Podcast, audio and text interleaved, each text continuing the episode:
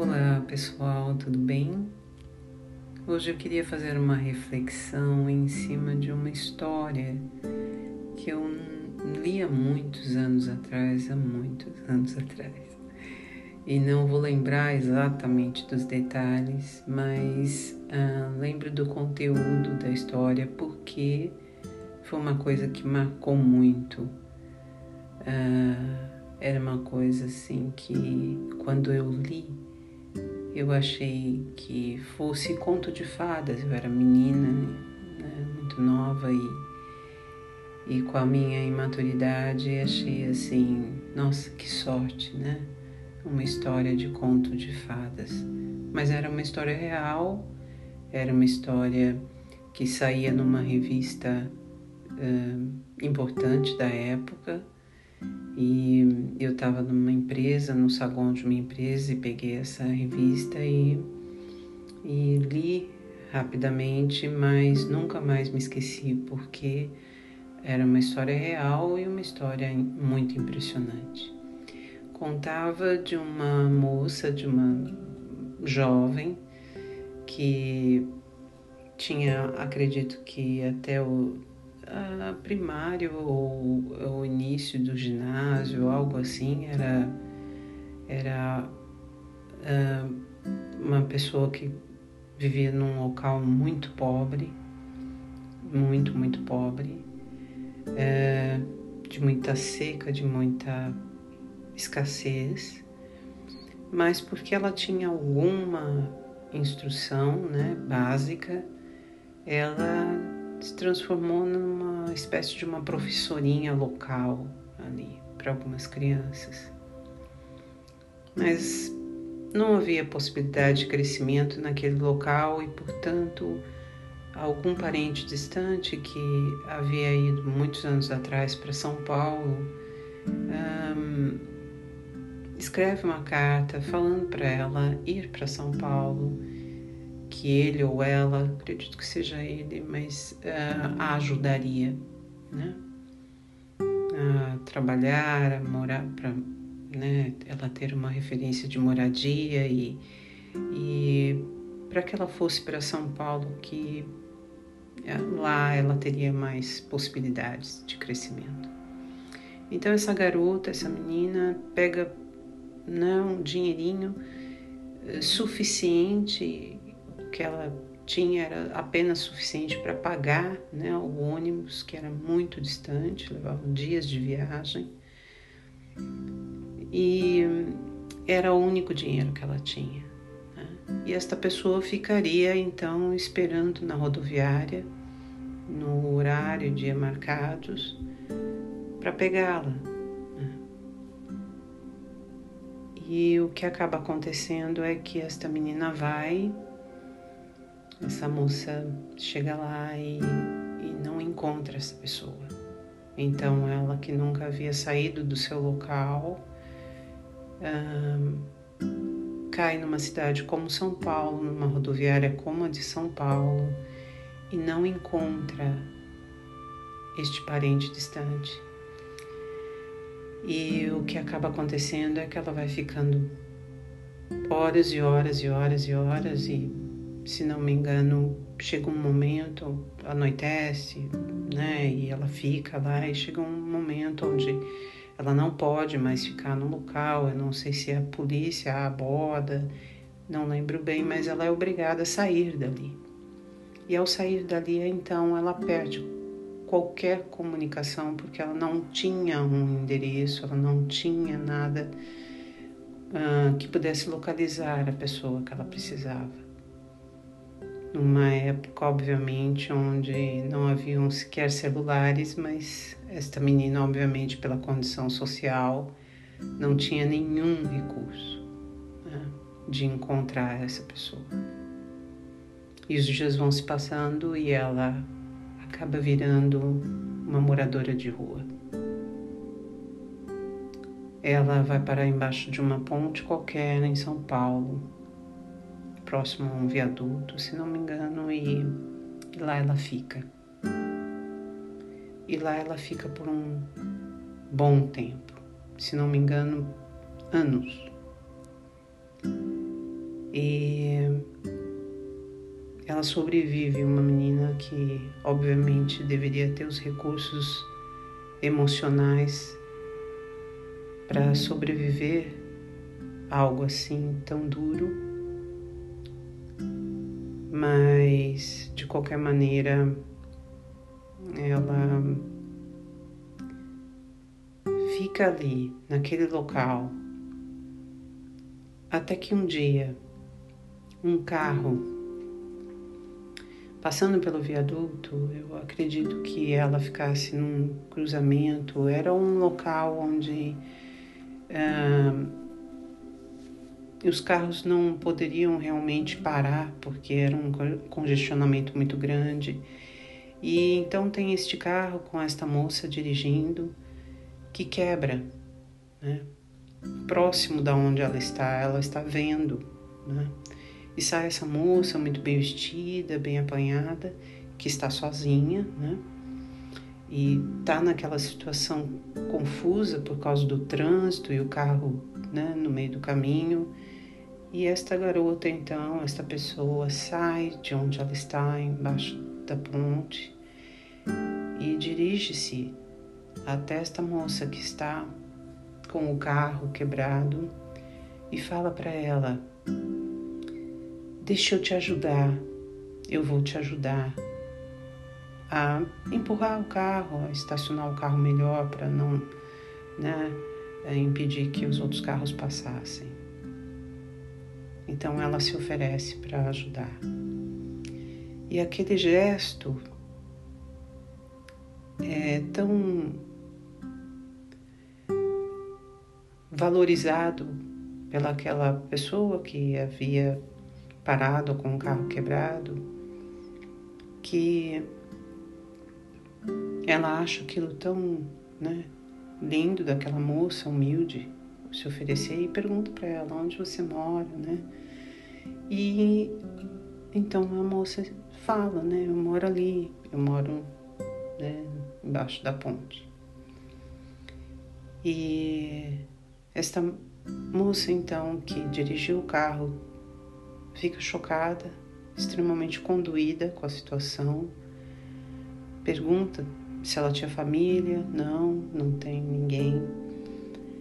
E ela então não consegue deixar aquela moça embaixo da ponte após ela ter feito, ela ter tido um gesto de tanta bondade. Né? E diz a ela: eu trabalho para uma grande empresa. Eu vou te levar para minha casa. E parece que essa moça morava sozinha num apartamento e, e disse: Eu vou te levar para minha casa. E amanhã você vai comigo para o trabalho. E eu vou tentar chegar no recursos humanos e ver se existe alguma condição deles te darem uma vaga iniciante, pelo menos para você treinar algo, eu não prometo nada, eu não posso te empregar, são eles que têm que, que dar o ok, porque é uma grande empresa, é uma multinacional, mas eu vou fazer todo o possível para que você seja empregada. E assim ela fez. Ela levou essa garota ela deu roupas, arrumou o cabelo, deu, né, uh, algo que ela pudesse realmente estar tá se apresentando um pouco melhor. E um, levou para o trabalho. E lá chegando, eles permitiram que ela fosse para a recepção como aprendiz das chamadas telefônicas. E ela já estava lá algumas horas tentando aprender, porque se pode imaginar para uma garota que saiu né, de um local muito, muito pobre, sem nenhuma condição, o quanto toda aquela uh, parafernália mesmo, né, eletrônica poderia estar sendo amedrontador, né? mas ela estava ali tentando e receberam uma chamada da diretoria. E por algum motivo, acho que não havia ninguém com ela naquele segundo, naquele momento, ela atendeu. Havia necessidade de fazer uma transferência. Tratava-se do diretor-geral e, e ela deixou a ligação cair. E na próxima ligação que ele fez, um, ele pediu para quem atendeu então uh, que a demitisse. Ele não quis saber quem era, ele apenas pediu para que a demitisse. E essa menina, então, essa garota, ela sai dessa recepção e olha para aquela que tentou, né, é, colocá-la ali e, e ela diz: Eu quero falar com ele. E eles, obviamente, falam para ela: É impossível, ele é o diretor geral da empresa, você não pode falar com ele. E ela insiste, ela fala: Aonde é que ele fica? porque eu vou falar com ele. E elas ficam assustadas, mas de qualquer maneira ela sai procurando e ela encontra qual é a sala. E ela entra nessa sala sem ser anunciada. E ela olha para este homem e diz: Fui eu que deixei a sua ligação cair mas eu morava na rua e você não vai me mandar de volta para lá. E não contava mais muitos detalhes do que havia acontecido após isso. Mas obviamente ela ficou, ele ficou sabendo da história dela e pela força moral, pela força interior dessa pessoa, este homem se apaixonou e se casou com ela. E ela então contava essa história porque ela havia aberto uma fundação, criado uma fundação para ajudar pessoas de rua. E quando eu li naquele momento, eu menina, eu pensei, nossa, isso é uma história de conto de fadas. Que sorte dessa moça. Mas aí hoje em dia, muito mais madura, né? muito mais experiente, quando eu reflito a respeito dessa história, eu percebo que não tem nada a ver com a sorte mas sim com a atitude. Né? Porque se você imaginar você naquela situação, quando nós nos imaginamos naquela situação de uma pessoa chegando do, de um lugar muito pobre, caindo numa São Paulo, indo morar embaixo de uma ponte, eu talvez sobrevivesse meio-dia. Né? que ela sobreviveu muito tempo. O que mostra uma resignação positiva, uma aceitação positiva. Mas no primeiro momento, onde foi dada uma chance da vida, com aquele carro tendo quebrado próximo dela. Uma pessoa qualquer talvez tivesse olhado e falado: Eu não vou ajudar, eu não tenho nada, né? Eu sou uma coitada. E ela é que tem que. Alguém tem que me ajudar, né? não eu que tenho que ajudar. É, sentido raiva de olhar uma moça bem vestida num carro, poderia ter sentido rancor, mágoa. Mas o que ela sentiu foi o desejo de ajudar a outra, como se ela tivesse a capacidade e o poder de ajudar a outra. E realmente tinha, e ajudou. Então, se ela não tivesse tomado essa atitude positiva de sair do papel de vítima e criar o bem, ela não teria conhecido esta moça, não teria, portanto, ido para essa empresa, não teria trabalhado para essa empresa e não teria casado com o diretor dessa empresa.